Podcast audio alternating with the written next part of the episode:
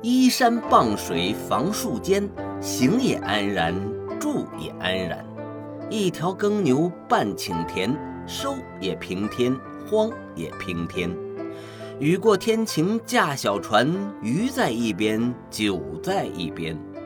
夜晚妻子话灯前，今也谈谈，古也谈谈。日上三竿犹在眠，不是神仙胜似神仙。大家好，我是老狐狸。今天呢，咱们接着聊托钵片的下半部分。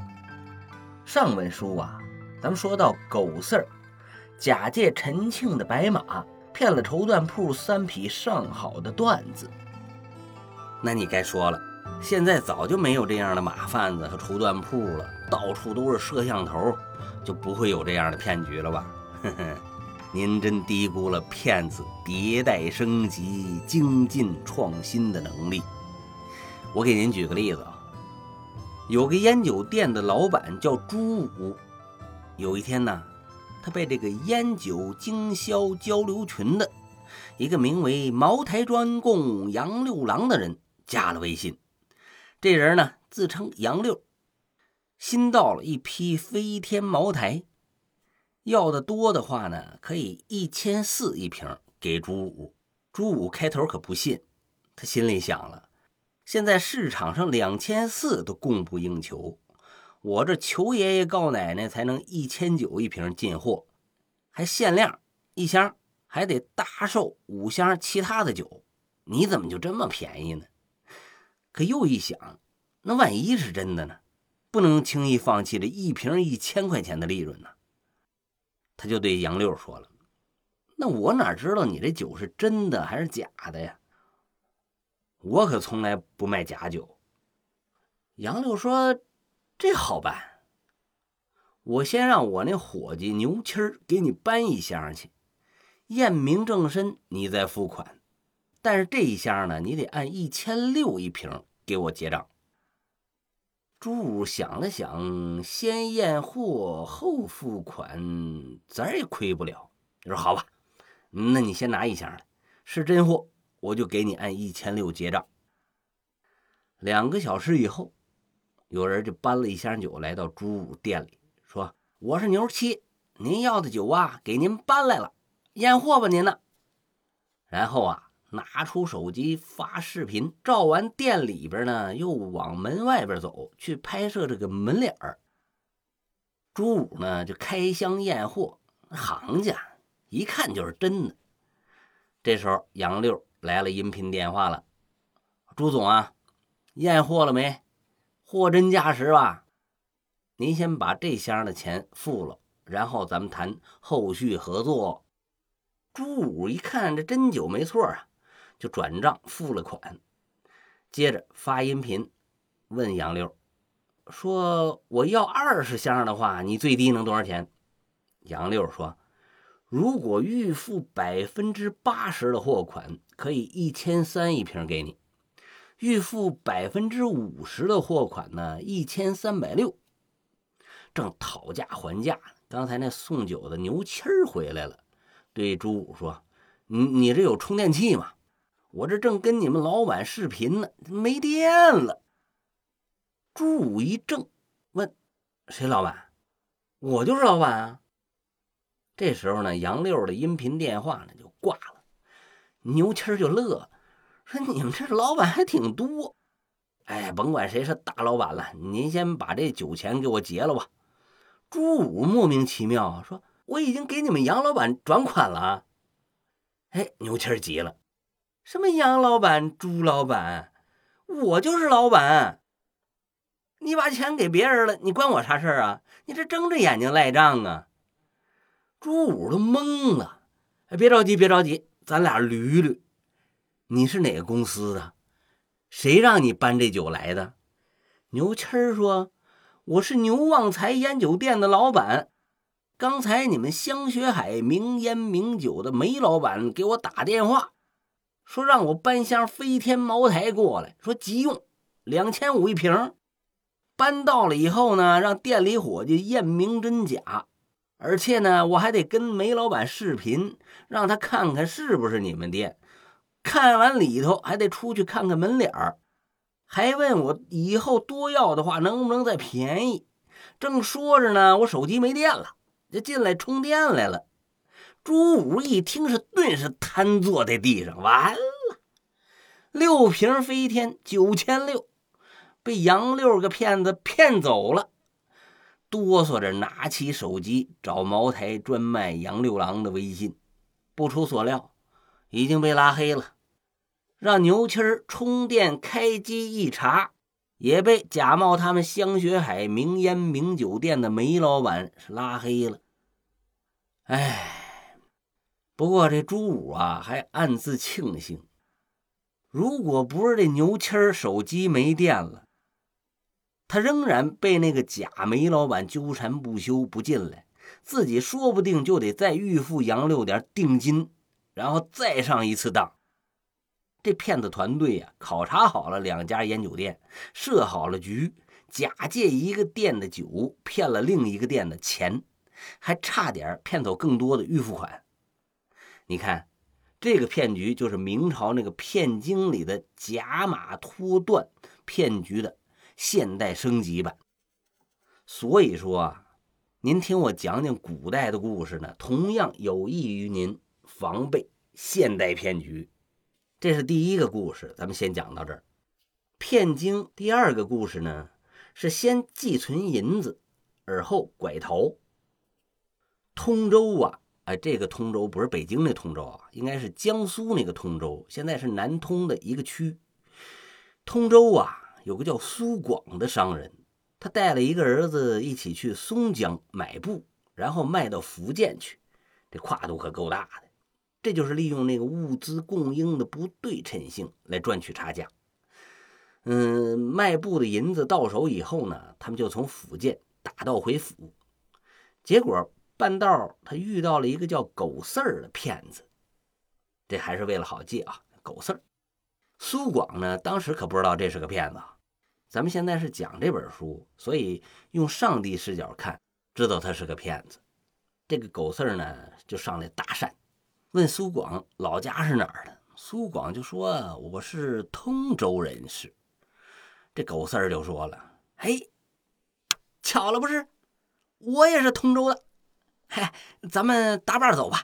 您老啊，帮我壮壮胆儿，别碰见什么强盗啊、小偷啊、骗子之类的。”嗯，我跟您是同行，我也是卖布的，我这赚了二十两银子。这样吧，我把银子先放到您这儿，您这儿子，你看这是身强力壮的，放您这儿我就安心了。这苏广一看，哎，这小老乡还不错，而且是把银子先放到我这儿，这不能辜负人家的信任，不是？就答应了。放好银子呢，他们就结伴而行。以前呢，可没有现在的这种什么快捷酒店，大间住店基本都是那大车店，客房里呢大通铺，炕上住十来人那种。到了晚上啊，他们就包了一间。这苏广还有他儿子，还有伙计，再有就这狗四儿一起住。到了晚上啊，这狗四儿呢就说自己吃的不舒服了，闹肚子，一会儿一趟，一会儿一趟，他跑厕所。这苏广可是老江湖，阅历丰富，看这个狗四儿是进进出出的，十分反常，他就加了小心了，心里想：这人来历不明，底细不知，愣跟我套近乎装老乡。虽然他这个银子二十多两存在我这儿，但是看他今天这个行动作物，还有这个眼神。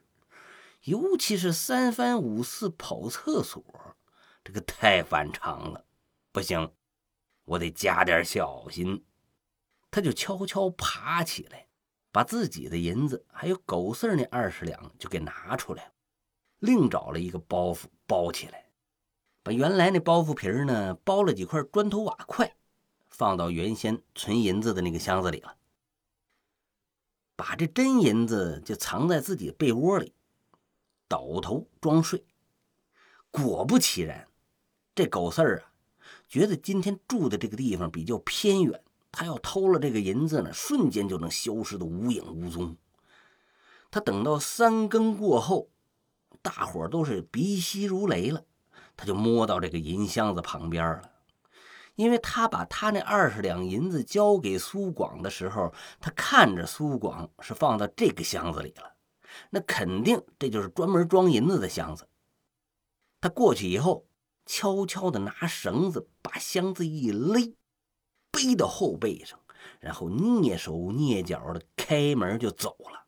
你这会儿，即便是有人听到开门声。也都是以为狗四儿呢又出去拉肚子了呢，肯定也不会在意。这狗四儿出了门，撒腿就跑啊，三拐两拐是踪迹皆无。这苏广呢，今天是加了小心，他在床上可是装睡。他听着这个狗四儿奔着那装银子的箱子就去了，然后门开了，有人出去，再也没进来。他可没担心，因为银子在他这儿呢。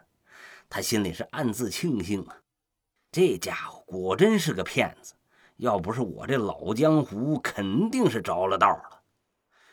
第二天一早，苏广起床收拾行囊，故意装出一份万分惊讶的样子，说：“不对，这狗四把我的银子偷走了。”然后找这个店主说：“你这店里有贼，就那个老上厕所那个，那是不是你们一伙的？”你让他假装我老乡，然后把我引到你们这个店里啊！半夜把我所有的银子都偷走了，是不是你们干的？你们开黑店，丧尽天良啊！然后就跟这个店主扭打成一团。你说这店主吧，明明不是他干的，他能承认吗？然后苏广和店主就扭作一团。苏广的儿子啊，身强力壮，而且是练家子。上去就把这个店主给打了一顿，还要拉他去打官司。苏广呢，怕把这事儿闹得太大，就上去把他儿子给拦下了，拽到一边，小声告诉他：“别别别打了，别打了，再打出人命了。这事儿啊，如此这般，这般如此。我呢，这是给狗四儿设了个套。哎，这才算完。这苏广呢，就对店主说：‘我去县里告官。’如果抓着那骗子无赖，你得给我来做证人。嗯，反正你这是跑了和尚跑不了庙，抓不着这个狗四儿，那你就是同谋。我让官府来拘你去打官司。然后啊，从小路就返乡了。再说这狗四儿啊，自以为得手，背着这个银箱子是一路狂奔呢。他生怕后边有人追过来，一气儿走到第二天快正中午了。走了将近百十里路，累的是气喘吁吁，汗流浃背呀，好不好就快吐血了，实在是走不动了，这才找了一处树林钻了进去，拔头看看呢，四下无人，打开箱子一看，嘿呦，我的天哪，哪有银子呀？里边都是砖头瓦块，还有几条破裤衩子。这他才知道中了苏广偷梁换柱、移花接木之计。哎呦，后悔不已呀！年年打雁，今天被雁啄了眼了。哎，这咋办呢？然后他就想回到原先那个旅店呢，看看动静，看看有没有什么补救措施。结果正在店门口扒眼的时候，就让这个店主人给发现了。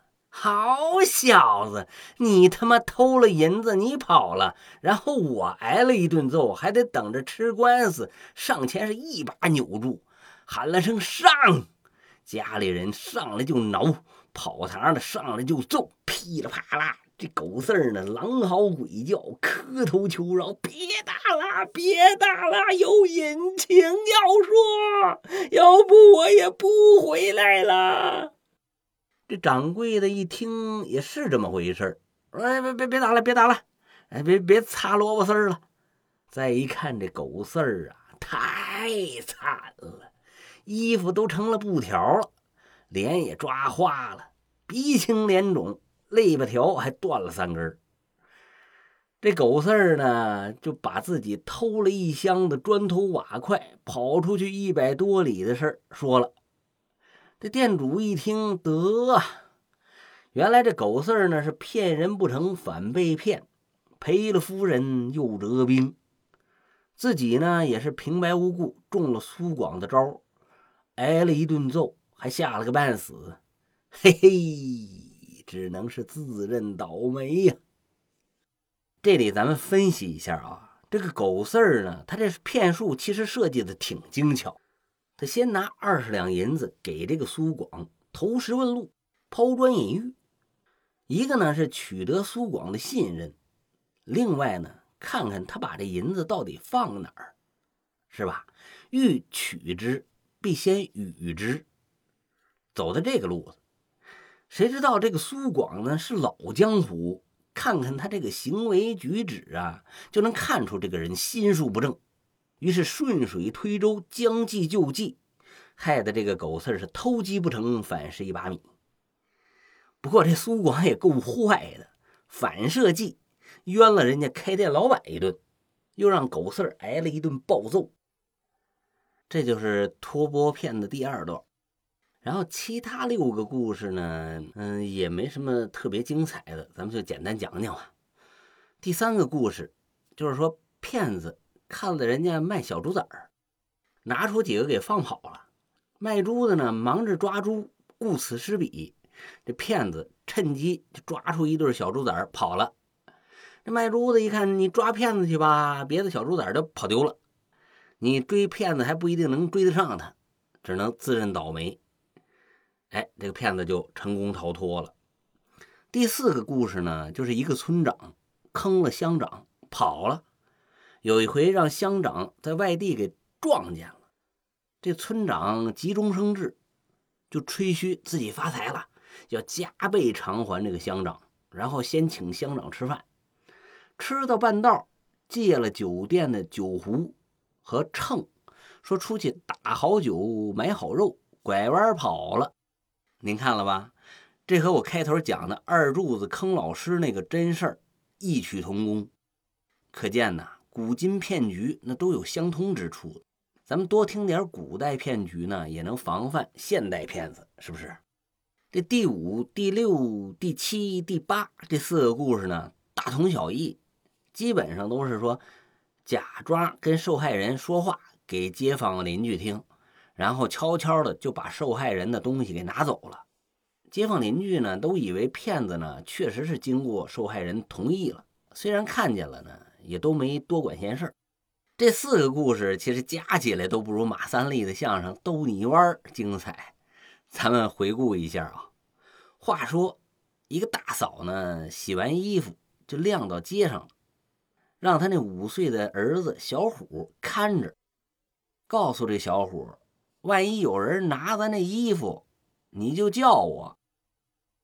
然后呢，就过来一个骗子，告诉小虎自己叫。逗你玩儿，天津话就是逗你玩儿。